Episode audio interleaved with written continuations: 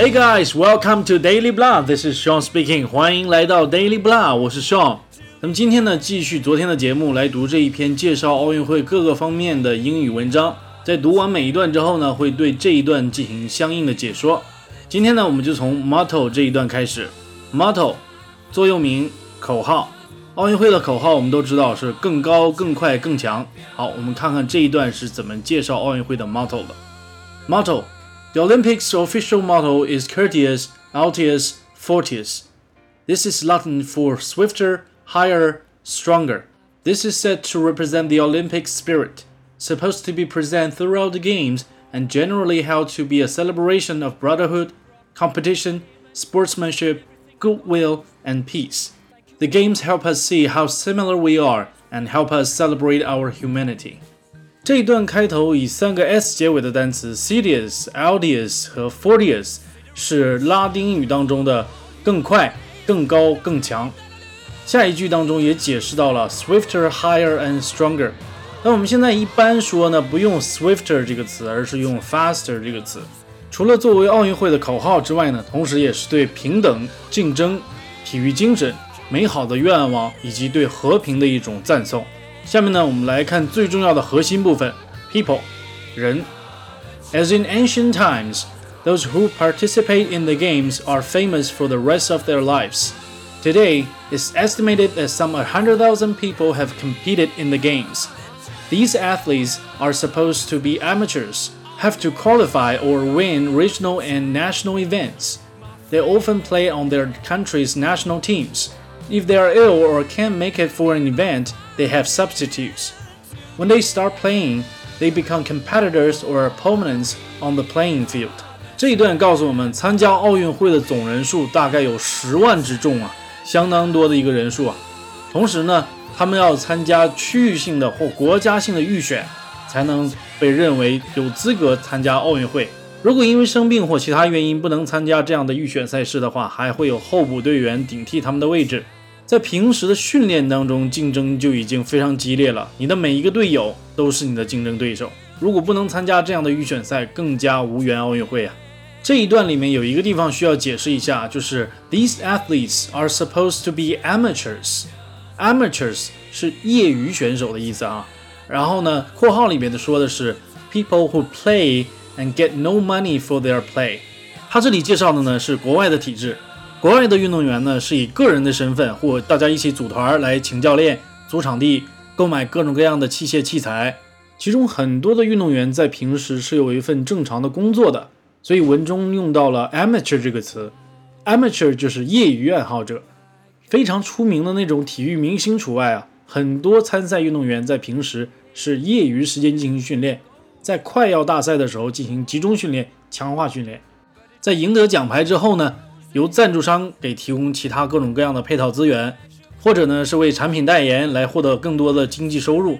所以说，体育运动在国外的商业化运营程度是非常非常成熟的，这跟我们国家是完全不一样的。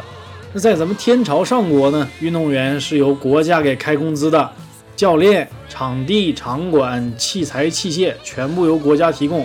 那也就是说，你生是国家的人，死是国家的死人。想赚点外快，可以，大部分收入要上交领导，上缴国家。虽然在商业活动中获利并不是特别多，但是国家对于金银铜每一个人拿了奖牌之后得到什么样的奖励，还是有一套童叟无欺的奖励机制的。很多热门运动的金牌得主会被人们记住，名利双收；很多冷门运动的金牌得主最后沦落到卖金牌的地步，唉，挺惨的呀。看下一段。Officials, referees, scorekeepers, and umpires monitor their play, and judges score their performances. Spectators watch their events, and fans cheer their athletes on. Helping the athletes in their chosen sports are their trainers and coaches. Helping the athletes in their business affairs are their agents and managers. Sometimes athletes have sponsors, and after the games are over, the athletes become spokesmen for their companies.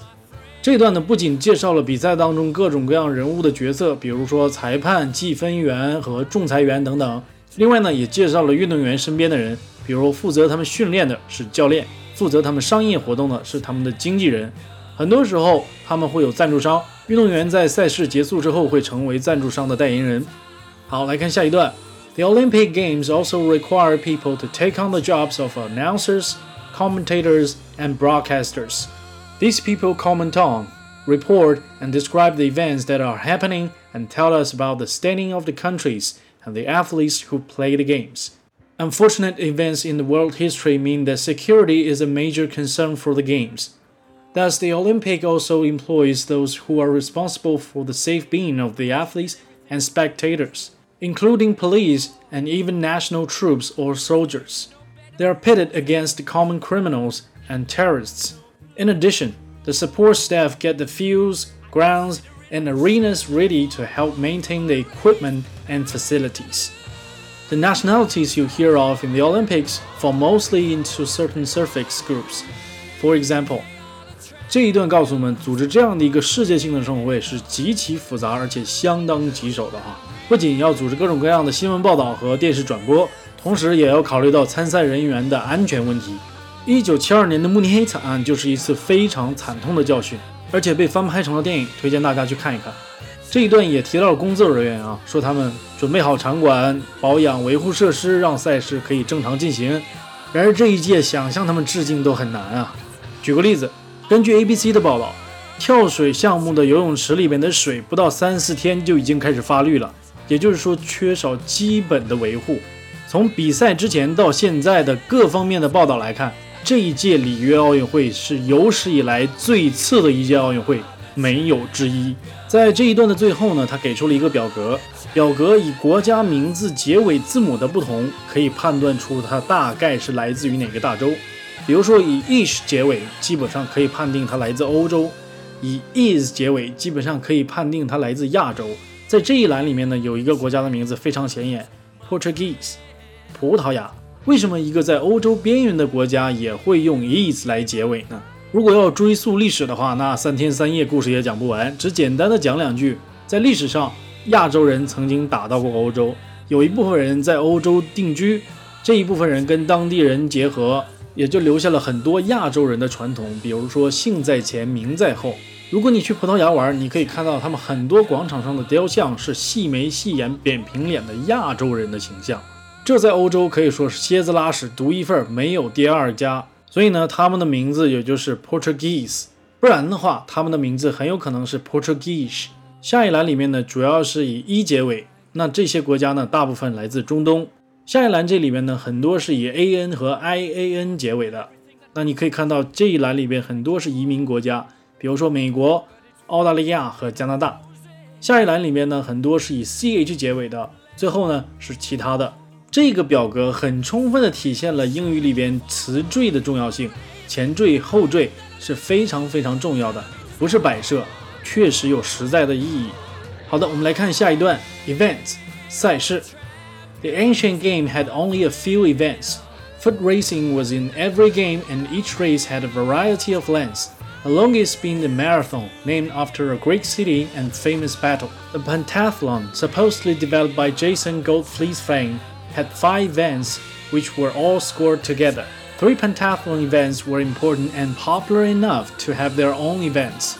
Wrestling, discus throwing, and javelin were all recorded in heroic poems and were seen as virtual for all men to be skilled in.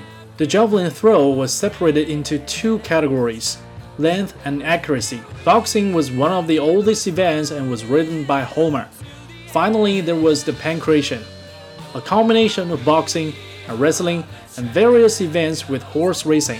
Today, of course, there are many more events. The chart below lists the most popular modern events in the Summer and Winter Olympics. 这一段呢，为我们介绍了奥运会的比赛项目，从五项全能到三项全能。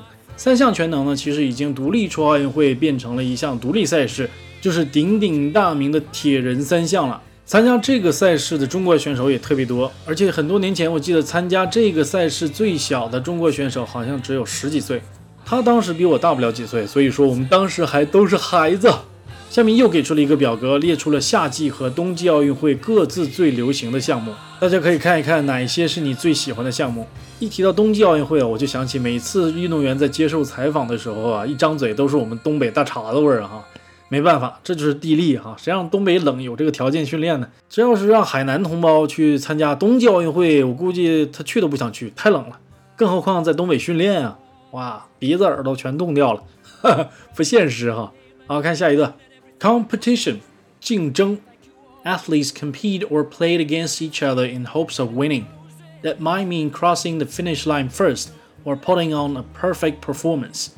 Throughout the games, the contestants are supposed to play with a spirit of sportsmanship, which can be defined as a character and conduct worthy of a sportsman. This means that they are to play with honor, seeking only to do their very best in their sport, and not specially to defeat the other players.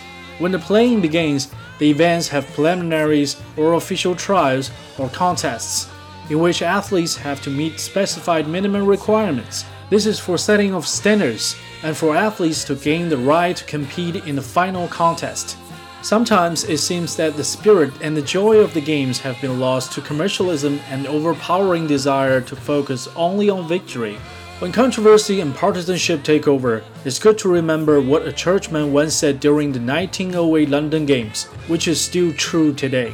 The important thing is not so much winning as taking part. 商业化并不是坏事， 俗话说“有钱能使鬼推磨 ”，Money talks。但过于商业化就会产生很多的争议。另外，个人太注重于奖牌和名次，也与奥运会重在参与的精神不符。奥运会这个精神和口号啊，都是没有错的啊！大家一起来参与，更高、更快、更强。但问题是，如果你太钻牛角尖的话，就容易把这两件事啊看得比较矛盾。因为你要更快、更高、更强的话，那结果就更重要了。如果你要重在参与的话，结果又不重要，所以啊，还是像我上期所说的那样，跟自己相比，跟过去的自己相比，跟自己上一届的记录相比，更高、更快、更强就可以了。可是人总是有极限的，在达到极限的时候，又想要达到更高、更快、更强，那就很有可能会走偏门。我们来看看这最后两段是怎么说的。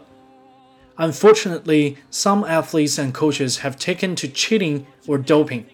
In an attempt to gain an unfair advantage. Steroids, drugs that encourage muscle strength and stamina, one of the banned substances that gives athletes an extra and illegal advantage.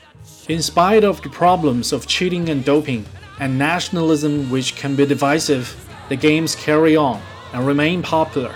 This is possibly because the games show us what we as human beings are capable of and that humanity is capable of engaging in friendly competition.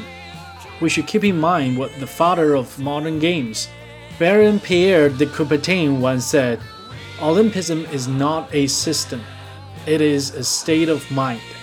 最后这两段呢，表达了对体育界不光彩行为的一些担忧。最后还是要强调，尽管有一小撮人以不光彩的形式作弊、使用禁药 或民族主义的心态存在，但奥运会依旧非常流行，是因为人们意识到人类可以以一种非常和平的方式在一起竞争。最后一句引用了现代奥运会复兴者的名言：“奥林匹克主义并不是一个系统，而是一种心态。”好的，今天的阅读呢就到这里，希望你学到了一些东西。如果你喜欢我的节目的话呢，帮我扩散出去或打赏一下，我会非常感激的。另外记得订阅哦，你还可以关注我的微信公众号来获得更多其他精彩的节目。只要搜索 Daily Blah，D A I L Y B L A H，连写没有空格，就肯定可以找到我了。All right，I'll see you guys tomorrow. Bye.